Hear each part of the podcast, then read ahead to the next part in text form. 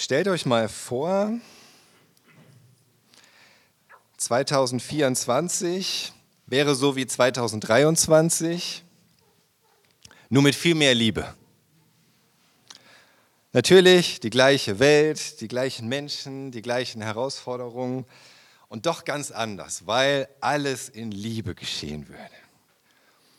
Weil alle Menschen viel mehr Liebe hätten und das Leben von Liebe bestimmt wäre. Wie viele Katastrophen würden uns erspart bleiben, wie viel Schmerz, wie viel Leid, wenn alles in Liebe geschehe, oder? Wie viel mehr Freude, wie viel mehr Frieden, erfülltes Leben.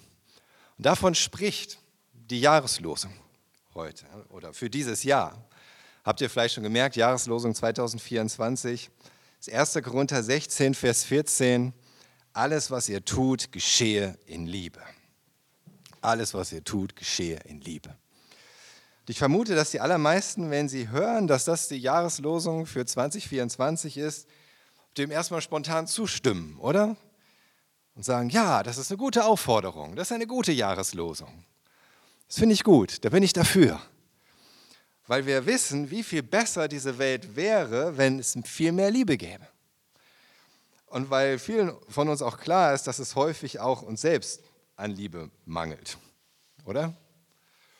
Und gleichzeitig ist die Vorstellung, dass unser Leben viel mehr von Liebe erfüllt wäre, doch eine wirklich schöne Vorstellung. Oder? Wer würde das nicht wollen, der nicht total verbittert ist im Herzen? Und gleichzeitig birgt diese Jahreslosung oder dieser Vers eigentlich aus dem Wort Gottes, aber auch eine Gefahr in sich. Und zwar am Ende kaum mehr hervorzubringen, als eben wirklich nur diese grundsätzliche Zustimmung und ein wohliges Gefühl im Herzen wann immer wir das hören, wann immer wir das lesen, irgendwo im Laufe des Jahres. Es gibt auch schon einige schöne Lieder zur Jahreslosung, kannst du dir auf YouTube anhören. Sehr herzerwärmend und berührend.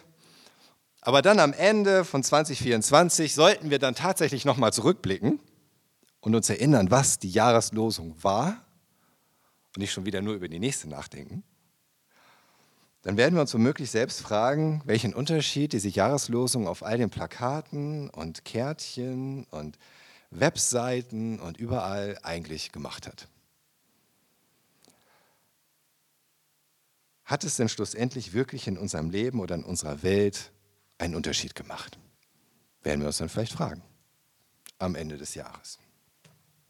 Boah, also schon ziemlich ernüchternd jetzt gleich für den Anfang, oder? Warum? Ich sehe diese Gefahr, weil dieser Vers sehr kurz ist, die Aussage so allumfassend und der Kontext völlig fehlt. Zum Beispiel. Diese, die, die Stärke dieser Jahreslosung ist ja, dass praktisch alle zustimmen können. So eine Jahreslosung, die wird auch nicht ausgelost wie die Herrnhuter-Losung. Eine Jahreslosung wird von einem Komitee ausgesucht. Und die suchen natürlich auch nach Versen, die irgendwie, ja, wo alle Christen auch irgendwie sich dahinter versammeln können, sozusagen. und es ist ihnen sehr gut gelungen bei diesem Vers, muss ich sagen. Das ist ein kleiner, unscheinbarer Vers, ganz am Ende des ersten Korintherbriefes, aber eigentlich so, so allumfassend, so gut, dass dem alle zustimmen können. Und das Ergebnis, würden das jetzt alle berücksichtigen, wäre ja auch phänomenal, oder? Ich glaube, dem kann keiner widersprechen. Die Schwäche dieser Jahreslosung ist aber die andere Seite der gleichen Medaille im Grunde. Denn jeder kann sich darunter etwas anderes vorstellen. Ganz egal, wie weit diese Vorstellungen auseinandergehen. Jeder kann es sich bewusst oder unbewusst so hinbiegen, dass es am Ende alles oder nichts bedeuten kann. Alles geschehe in Liebe. Und am besten fänden wir es wohl sowieso, wenn vor allem die anderen den Vers mehr berücksichtigen würden. Oder? Ja? Wenigstens einer ehrlich hier. Während wir selbst schnell feststellen werden, dass unser Leben nicht auf einmal mit Liebe erfüllt ist, nur weil wir uns die Jahreslosung auf einem Plakat an die Wand gehängt haben. Es tut mir leid, wenn ich dich da enttäuschen muss. Aber so einfach funktioniert das nicht. Was sollen wir dann damit machen? Wie kann denn aus diesem so wunderbaren, für sich genommen, so unkonkreten und im Grunde menschlich gesehen unmöglichen Aufruf tatsächlich etwas Gutes für unser neues Jahr 2024 werden? Ich bin überzeugt davon, dass es dazu mehr braucht als eine Predigt. Schon mal vorweg. Und es braucht mehr als meine beschränkte Weisheit zu dem Thema. Das auch schon mal vorweg. Aber vielleicht können wir zusammen ja so ein paar erste Schritte gehen auf diesem Weg. Deswegen ist der Titel der Predigt heute Alles geschehe in Liebe, Stolpersteine auf dem Weg der Liebe. Vielleicht können wir zumindest schon mal so ein paar Dinge sehen auf diesem Weg, die uns in die Quere kommen können, sodass wir im Laufe des Jahres da weitergehen können und mit Gottes Hilfe werden wir dann am Ende des Jahres viel mehr darüber gelernt haben, als was wir vielleicht heute erwartet hätten. Und für heute möchte ich mit euch drei Dinge genauer anschauen die leicht zu Stolpersteinen werden können auf diesem Weg der Liebe. Oder drei, drei Schritte. Erstens ist, wen soll ich denn eigentlich lieben? Das zweite, woher soll die Liebe denn eigentlich herkommen? Und als drittes schauen wir uns dann noch ein paar Stolpersteine aus dem Korintherbrief an und fragen uns, das soll Liebe sein? Aber wir fangen an. Erstens, wen soll ich denn eigentlich lieben? Ich vermute, dass die meisten von uns, wenn wir diesen Vers hören, dabei im Sinn haben, dass wir andere Menschen lieben sollen. Oder? Also geht zumindest mir so. Aber was hat Paulus wohl dabei gedacht? Woran hat Paulus wohl gedacht? Beziehungsweise an wen hat Paulus dabei wohl zuallererst gedacht und im Sinn gehabt, als er diesen Vers geschrieben hat? Wie gesagt, es ist in 1. Korinther 16, Vers 14. Das heißt praktisch so ganz am Ende vom Korintherbrief. Ja? Mal schauen wir mal zurück, 1. Korinther 10, Vers 31, da schreibt Paulus, es ist so, ob ihr nun esst oder trinkt oder sonst etwas tut, tut alles zur Ehre Gottes. Tut alles zur Ehre Gottes. Gott der Vater, der Herr Jesus Christus, die hatten für Paulus den allerhöchsten Stellenwert. Den allerhöchsten. Paulus kannte auch den Ausspruch von Jesus, Matthäus 22, 37 bis 39. Liebe den Herrn, dein Gott, von ganzem Herzen, mit ganzer Seele, mit deinem ganzen Verstand. Das ist das erste und wichtigste Gebot, sagt Jesus. Und dann das zweite, Moment, ist ebenso wichtig, liebe deinen Nächsten wie dich selbst. Unsere Mitmenschen zu lieben ist ebenso wichtig, sagt Jesus, aber das ist eben erst das zweite Gebot. An erster Stelle ist das Gebot, Gott zu lieben. Und außerdem sollen wir unsere Mitmenschen lieben wie uns selbst, was schon herausfordernd genug ist, oder? Gott aber gebührt von uns eine Liebe, die aus ganzem Herzen kommt, mit allem, was wir sind, was wir tun, was wir denken, was wir fühlen, was wir wollen. Das ist die Liebe, die Gott gebührt. Das ist viel mehr als mich selbst ist die Frage, war Paulus diese Liebe zu Gott denn auch genauso wichtig? Oh ja. Schaut mal auch in 1. Korinther 16, ein paar Verse später. Eben hat er noch gesagt, alles, was ihr tut, geschehe in Liebe. Und dann sagt er in Vers 22, wer den Herrn liebt, wer den Herrn nicht liebt, der sei verflucht. Maranatha, unser Herr kommt. Wow. Paulus, hast du eben noch von Liebe gesprochen? Und jetzt sagst du, wer den Herrn nicht liebt, sei verflucht. Das klingt aber nicht sehr liebevoll, oder? Also zumindest nicht so, wie wir vielleicht im Allgemeinen Liebe verstehen würden. Will Paulus Menschen verfluchen? Auf keinen Fall. Aber er bekräftigt, was feststeht. Ohne die Entscheidung zur Liebe für Gott bleibt schlussendlich für uns nur der Fluch. Das ist so. Ohne die Entscheidung, Gott zu lieben, bleibt für uns nur der Fluch. Der Fluch der Sünde, der Fluch der Schuld, der Fluch des Todes, der Fluch der ewigen Verlorenheit. Das ist dramatisch, aber eben auch gerecht und angemessen. Wenn wir bedenken, dass Gott der Schöpfer ist, der alles gemacht hat, der auch uns gemacht hat, der mich gemacht hat, der dich gemacht hat, dem wir alles zu verdanken haben, dem alle Ehre und Liebe gebührt und gegen den wir uns mit jeder großen oder kleinen Sünde versündigen. Es geht immer, immer gegen Gott und dessen Ehre und Heiligkeit wir mit jeder Entscheidung gegen ihn und gegen seinen Willen beschmutzen und verachten. Und trotzdem heißt es von ihm in Johannes 3, in Versen 16 bis 18, denn so hat Gott der Welt seine Liebe gezeigt.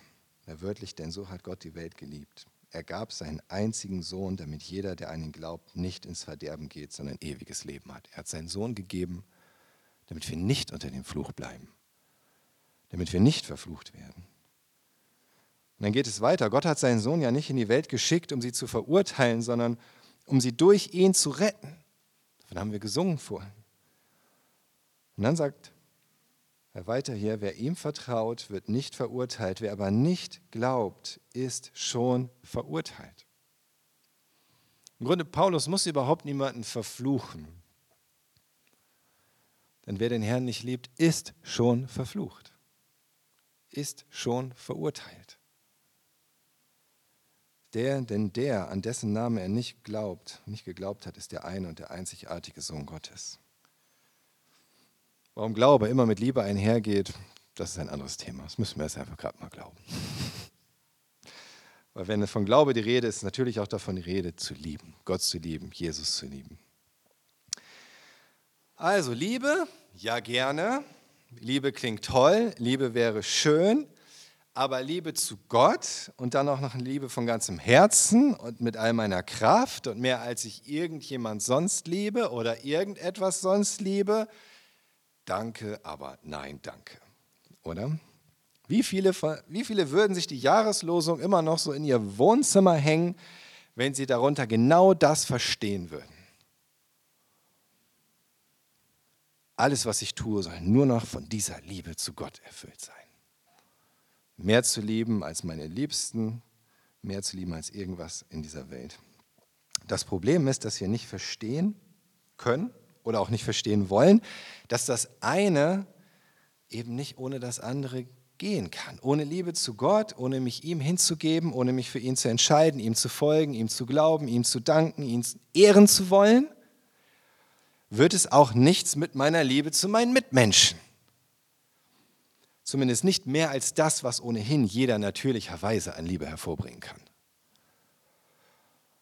Was aber ja offensichtlich nicht reicht, oder?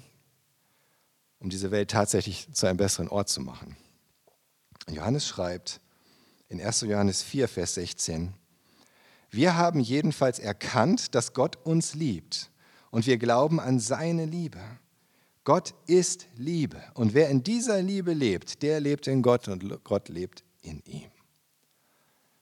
Wir wissen gar nicht, was wirklich Liebe ist, wenn wir Gott nicht kennen. Doch wenn wir Gottes Liebe kennengelernt haben und deswegen Gott selbst lieben, und das die Reaktion ist auf seine Liebe, dann wird sich das immer auch so auswirken, dass wir unsere Mitmenschen lieben wollen. Es geht gar nicht anders. Und zwar mehr als normal wäre. Das ist ja der springende Punkt. Stärker, als es in unserer Kraft liegen würde. Aufopfernder, als sinnvoll erscheinen würde. Länger und mit mehr Ausdauer und Geduld, als wir selbst aufbringen können. Darum geht es doch. Es geht um das mehr als normal. Weil mit weniger Liebe ist so ein Ziel wie alles geschehe in Liebe sowieso nicht zu erreichen. Dann können wir es auch gleich vergessen. Zu wen soll ich eigentlich lieben? Zuallererst Gott, von ganzem Herzen, ganzer Seele, beim ganzen Verstand. Das muss ich erstmal verstanden haben und annehmen. Das Zweite, woher soll denn aber die Liebe dann eigentlich kommen? Meine Liebe zu meinen Mitmenschen. Das ist der nächste Stolperstein auf dem Weg zu unserem Ziel. Dass alles in Liebe geschehen möge, ist die Frage, was Liebe eigentlich ist und wo sie herkommt. Wir denken möglicherweise erstmal an ein Gefühl. Und dieses Gefühl äußert sich dann in Taten. Richtig? So ist das ja auch, wenn man verliebt ist zum Beispiel. Da kommt dieses Gefühl, wow, ja, Schmetterlinge im Bauch und ganz, ganz von alleine kommt dann natürlich auch die Handlung daraus. Es heißt ja in unserer, in unserer Jahreslosung, in der offiziellen Version aus der Einheitsübersetzung, alles, was ihr tut, geschehe in Liebe. Wörtlich steht da, alles bei euch geschehe in Liebe. Also alle Dinge, alle Sachen, alle Werke, was auch immer du da einsetzen möchtest. Alles bei euch geschehe in Liebe. Ich glaube dennoch, dass es absolut richtig ist, das zu übersetzen mit alles, was ihr tut. Denn was können wir beeinflussen, sodass es in Liebe geschieht? Nur das, was wir selber tun. Auf alles andere habe ich keinen Einfluss. Ich kann das nicht beeinflussen, dass du irgendwas aus Liebe tust. Ich kann das nicht beeinflussen, dass die nächste Konferenz in Liebe geschieht, wenn ich selber nicht mal da bin. Oder zum Beispiel. Es geht einfach nicht. Ich kann nur das beeinflussen, was ich selber tue. Deswegen denke ich, ist das schon völlig, völlig in Ordnung und viele Übersetzungen machen das so, dass sie dieses alles bei euch übersetzen mit alles, was ihr tut. Das Problem ist aber, dass wir häufig denken, damit so eine liebevolle Tat herauskommen kann, müssen auch erstmal liebevolle Gefühle da sein. Oder? Liebe ist doch ein Gefühl.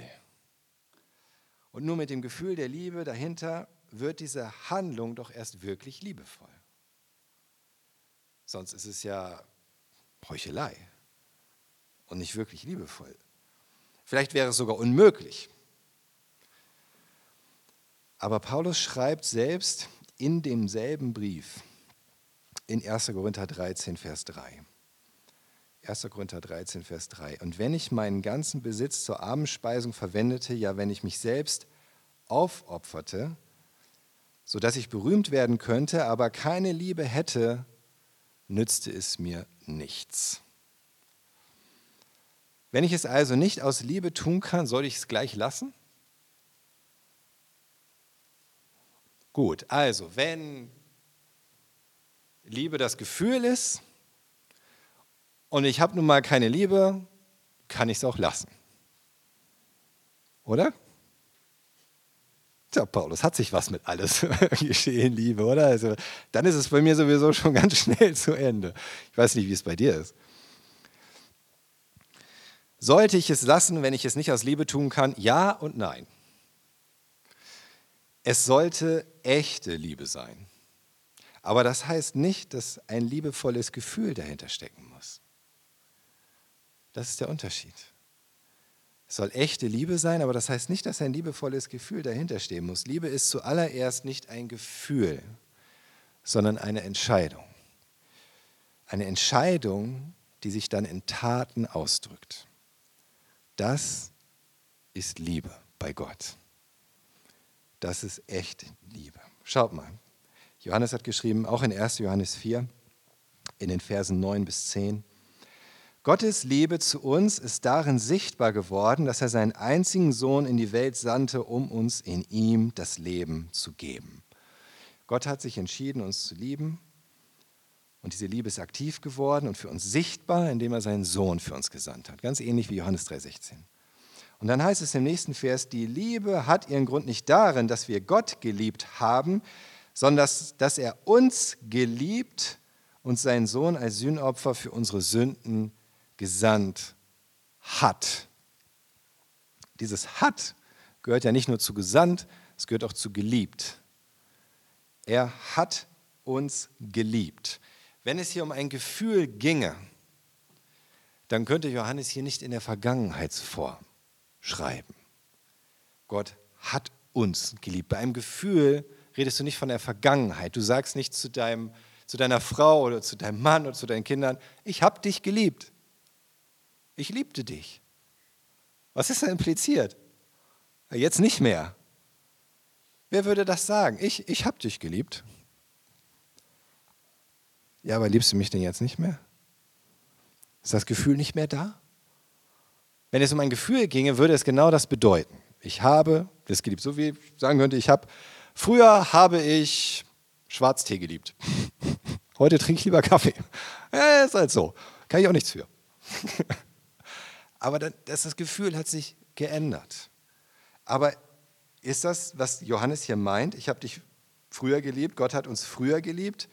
Damals hat er das gezeigt, als er uns noch geliebt hat und jetzt nicht mehr. Wenn Johannes das hier so sagt in der Vergangenheit, dann ist klar, dass es nur Sinn hat, wenn mit Lieben eigentlich gemeint ist, Liebe in die Tat umsetzen. Gott hat seine Liebe in die Tat umgesetzt und seinen Sohn gesandt. Und darin ist für uns auch jetzt seine Liebe sichtbar. Weil die Liebe immer noch da ist natürlich. Aber es war diese Tat. Gott hat das getan, ein für alle Mal auf eine Art und Weise, die für immer zeigt, wie sehr er auf ewig entschieden ist, uns zu lieben. Gott ist entschieden, dich zu lieben. Es ist nicht einfach ein Gefühl, was kommt und was geht. Und das ist gut, oder? Gott hat sich auf ewig entschieden, dich zu lieben. Und anders können wir das auch nicht verstehen, wenn Jesus sagt in Lukas 6, 27, Lukas 6, 27. Doch euch, die ihr mir wirklich zuhört, sage ich, liebt eure Feinde, tut Gutes denen, die euch hassen. Jesus macht uns hier zwei Dinge deutlich. Erstens, Liebe hat nichts mit einem wohligen Gefühl im Herzen zu tun. Gar nichts. Sie muss auch nicht spontan aus meinem Herzen fließen, damit es echte Liebe ist oder sich irgendwie leicht anfühlen oder sich irgendwie gut anfühlen. Wenn er sagt, liebe deine Feinde, ist mit anderen Worten, liebe die Menschen, die sich dir gegenüber feindselig verhalten, indem sie dich hassen, dir das Leben schwer machen, dich leiden lassen, dir Schaden zufügen wollen und sich freuen, freuen, wenn es dir schlecht geht. Gibt es solche Menschen in deinem Leben? Ich hoffe nicht.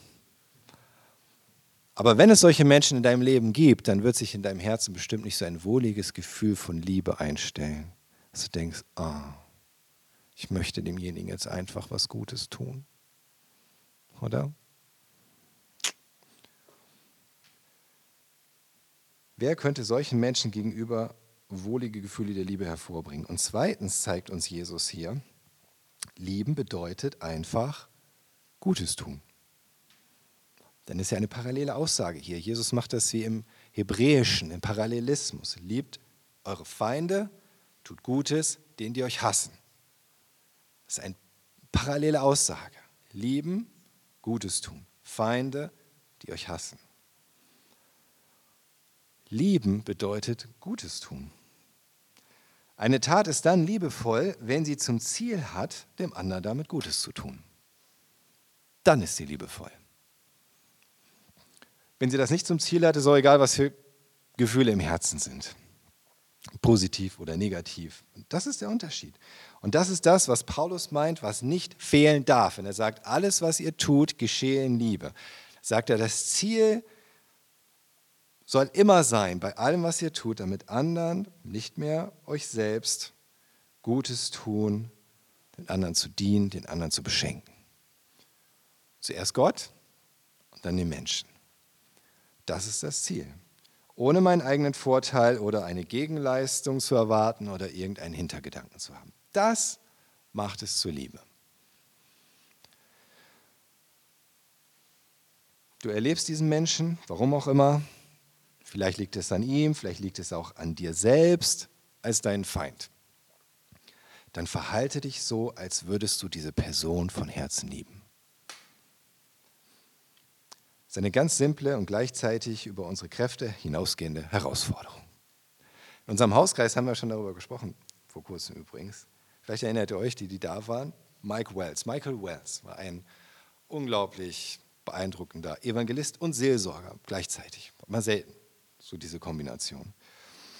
Und er hat in einer seiner, seiner Predigten, Lehren, der gesagt, verhalte dich so, wie du dich fühlen willst. Und er erzählt in einer seiner Predigten davon, wie eine ältere Frau zu ihm kam nach einem Seminar, das er gehalten hat. Und sie kam zu ihm und berichtete ihm von ihrem Schwiegersohn. Und ich, so mit eigenen Worten aus meinem Gedächtnis, gebe ich das wieder. Okay? Und sie hat gesagt, meine Tochter war sehr krank, ich glaube Krebs, aber mein Schwiegersohn hat getrunken, hat sich nicht um sie gekümmert, er hat sie einfach im Stich gelassen, auch in den schwersten und den letzten Stunden ihres Lebens war er nicht für sie da. Und ich habe ihn dafür gehasst. Aber ich wollte ihn lieben, weil ich weiß, dass das Gottes Wille ist. Also habe ich mich entschieden, mich so zu verhalten, wie ich mich fühlen will. Und dann sagt sie, jedes Mal, wenn ich ihn getroffen habe, habe ich ihn fest in die Arme geschlossen und ihm gesagt, ich habe dich von ganzem Herzen lieb und es gibt nichts, was du tun könntest, was jemals daran etwas ändern würde. Und wo sie das überhaupt nicht im Herzen hatte. Aber sie hat das getan. Immer wieder und wieder. Jedes Mal in den kommenden Jahren, wenn sie sich zufällig über den Weg liefen, hat sie das getan. Sie hat ihn in die Arme genommen, hat ihn gedrückt, hat gesagt, ich habe dich von ganzem Herzen lieb. Und nichts, was du jemals tun könntest, kann etwas daran ändern. Bis es wahr wurde. Bis der Schwiegersohn zum Glauben an Jesus gekommen ist, übrigens. Und jetzt die beiden vor Mike Wells standen, Arm in Arm und beide zu ihm gesagt haben, wir haben einander von Herzen lieb. Es könnte niemals irgendetwas daran ändern. Und das war echt. Ich selbst habe das schon angewandt, anwenden müssen, weil ich auch keine Liebe im Herzen hatte, weil mein Herz, meine Gefühle einfach nicht die Liebe hergaben, die richtig wäre, die Gott gefallen würde. Aber ich sage euch, es funktioniert. Es funktioniert. Und es hatte für mich nichts von einer Qual oder von Heuchelei. Mit Gottes Gnade konnte ich diese Entscheidung treffen, selbst wenn die eigentlichen Gefühle nicht da waren. Die Entscheidung war echt. Das ist es, worum es geht. Die Entscheidung war echt. Mein Wunsch, diesen Mensch wirklich lieben zu wollen dass ich ihm Gutes tun kann. Und dass ich ihn immer mehr auch mit Liebe im Herzen betrachten kann. Und ich sage euch, es ist passiert. Es ist passiert.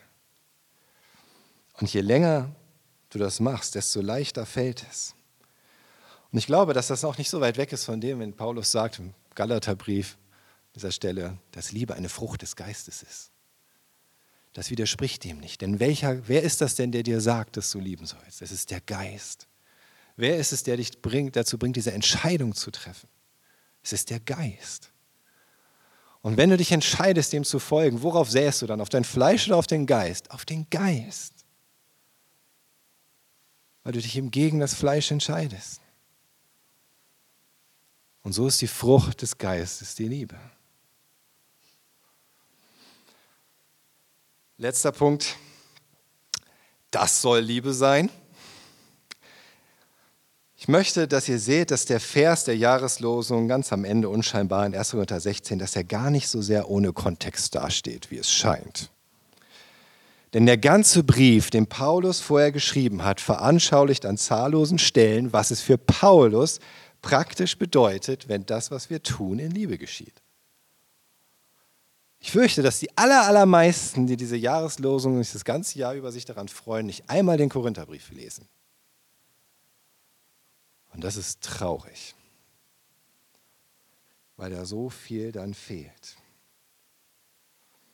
Paulus zeigt in seinem Brief zum Beispiel, dass in Liebe handeln bedeutet, dass wir uns nicht Neid und Streitereien hingeben, nur weil mein Gegenüber anders denkt als ich und es so zu Spaltung kommt, dass wir aufeinander Rücksicht nehmen, auch wenn mein Gegenüber bei Dingen Probleme hat, die ich gar nicht schlimm finde. Dass wir einander nicht in Versuchung führen durch Unachtsamkeit, dass wir einander wertschätzen, selbst wenn wir ganz unterschiedliche Talente, Gaben haben, Schwerpunkte. Und uns gar nicht ersichtlich zu sein scheint, warum der andere eigentlich wichtig für mich oder die Gemeinde sein soll. Und so weiter und so weiter. Und das sind noch die einfachen Punkte. Aber ich habe jetzt auch noch mal drei Dinge, die ich finde, die nicht so leicht nachvollziehbar sind. Einige Dinge sind leicht nachvollziehbar und schwer umzusetzen, aber es gibt auch Dinge, mindestens drei Stolpersteine im ersten Korintherbrief, die können einen schon ins Wanken bringen.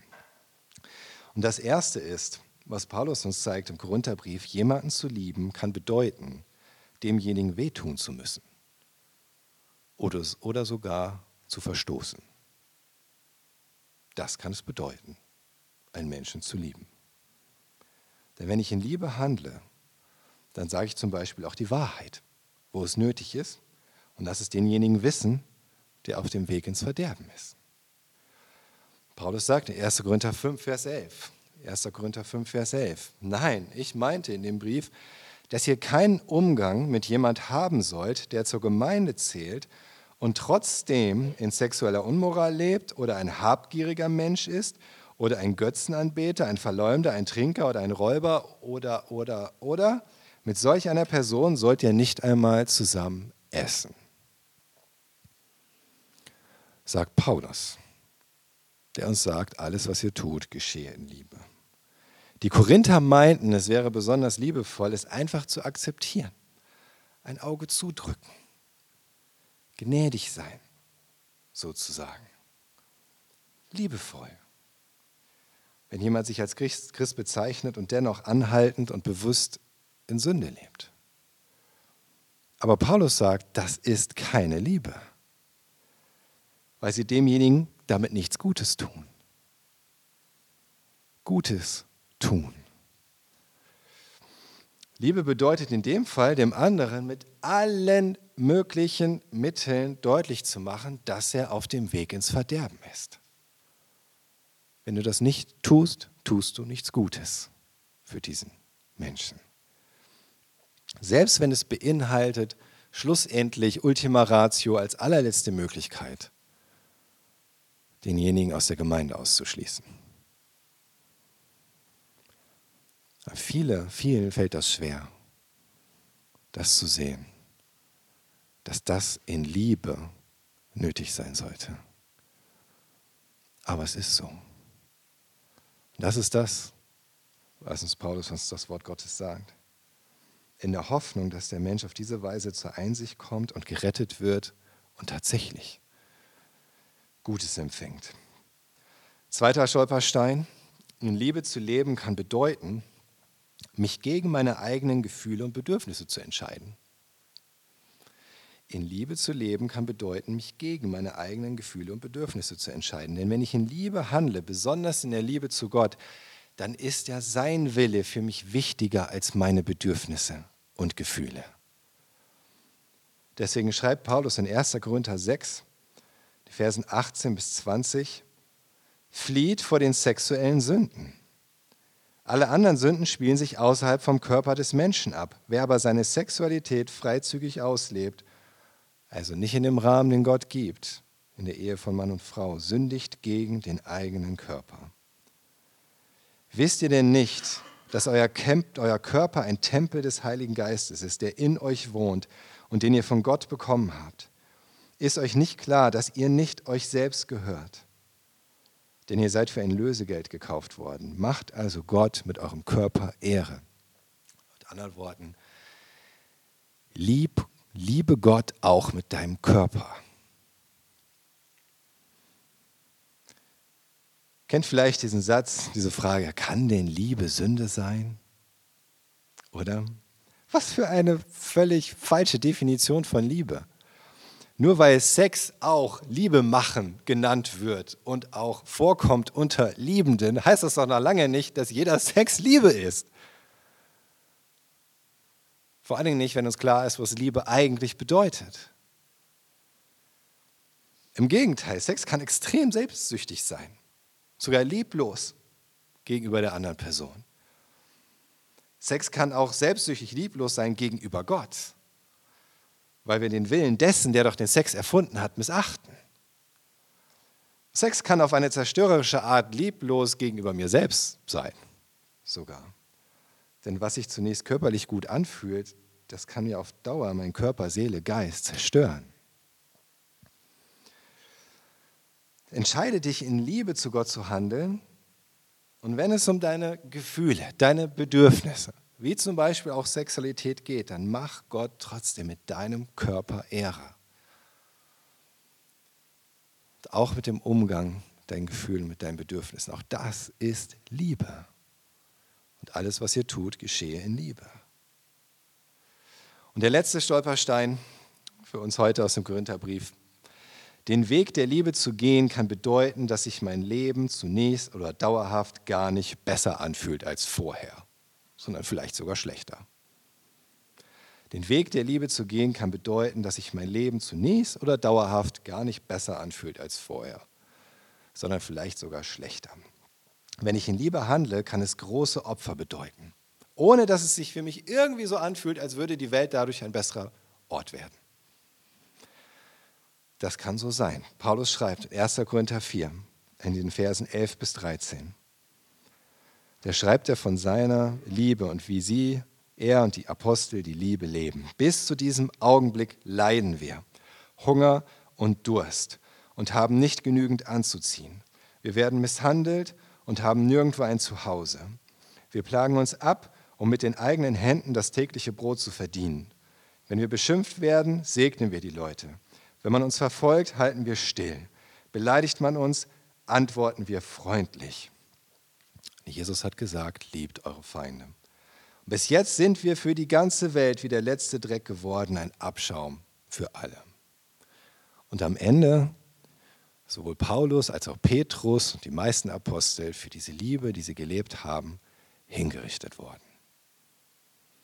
Ohne dass es irgendwie so aussah, als wäre die Welt zu einem besseren Ort geworden. Auch das kann es bedeuten, alles, was ihr tut, geschehe in Liebe. Warum machen sie das? Warum steigen sie nicht aus? Weil sie Gottes Liebe kennen und weil sie in Gottes Liebe leben. Eine schönere Welt, in der alles nur noch Friede, Freude, Eierkuchen ist, kann sich jeder wünschen.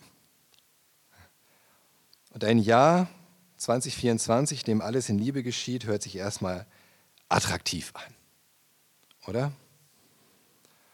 Aber der Grund, warum es nie so weit kommt, liegt eben hier. Lieben, kann wehtun. Lieben kann Opfer erfordern und sich all unseren gefühlten Bedürfnissen zu widersetzen. Und das ist echte Liebe. Genauso wie Jesus es in seiner Liebe getan hat, oder? Also warum sollten wir denken, dass es für uns irgendwie anders sein könnte, den Weg der Liebe zu gehen? Es gibt noch viele Beispiele aus dem Brief. Lest ihn euch bewusst durch. Lest ihn euch durch. Das ist der Kontext für diesen Vers, der unmittelbare. Und schaut aus nach Dingen, wo ihr seht, das heißt es, in Liebe zu leben. Das ist Liebe in Aktion. Das bedeutet es für mich, Gott zu lieben, meine Mitmenschen zu lieben. Was zuletzt nicht fehlen darf, ist natürlich, was Paulus in 1. Korinther 13 über die Liebe geschrieben hat. Und wir können das jetzt nicht im Einzelnen auch noch durchgehen. Das überlasse ich euch. Aber wir lesen es und bedenkt dabei, wenn es Paulus um Gefühle ginge, die vielleicht da sind im Herzen oder auch nicht, dann würde uns diese Aufzählung, die wir gleich hören, überhaupt nichts bringen, außer dass wir feststellen, dass wir halt keine Liebe haben. Gut, habe ich halt keine Liebe im Herzen. Denn das alles beschreibt nicht mein Herz. Aber wenn das alles ist, worum es geht, ob jetzt diese Gefühle da sind oder nicht, dann hätte Paulus das auch lassen können. Wenn es aber um Entscheidungen geht und entsprechende Handlungen, dann sehe ich darin, auf welchem Weg Gott mich ganz bewusst führen will. Und er schreibt in 1. Korinther 13, die Verse 4 bis 7, Liebe hat Geduld. Liebe ist freundlich. Sie kennt keinen Neid. Sie macht sich nicht wichtig und bläst sich nicht auf. Sie ist nicht taktlos und sucht nicht sich selbst. Sie lässt sich nicht reizen und trägt Böses nicht nach. Sie freut sich nicht, wenn Unrecht geschieht. Sie freut sich, wenn die Wahrheit siegt. Sie erträgt alles. Sie glaubt und hofft immer. Sie hält allem stand. Und so sagt Paulus dann am Anfang des nächsten Kapitels in 1. Korinther 14, Vers 1, folgt also dem Weg der Liebe. Amen.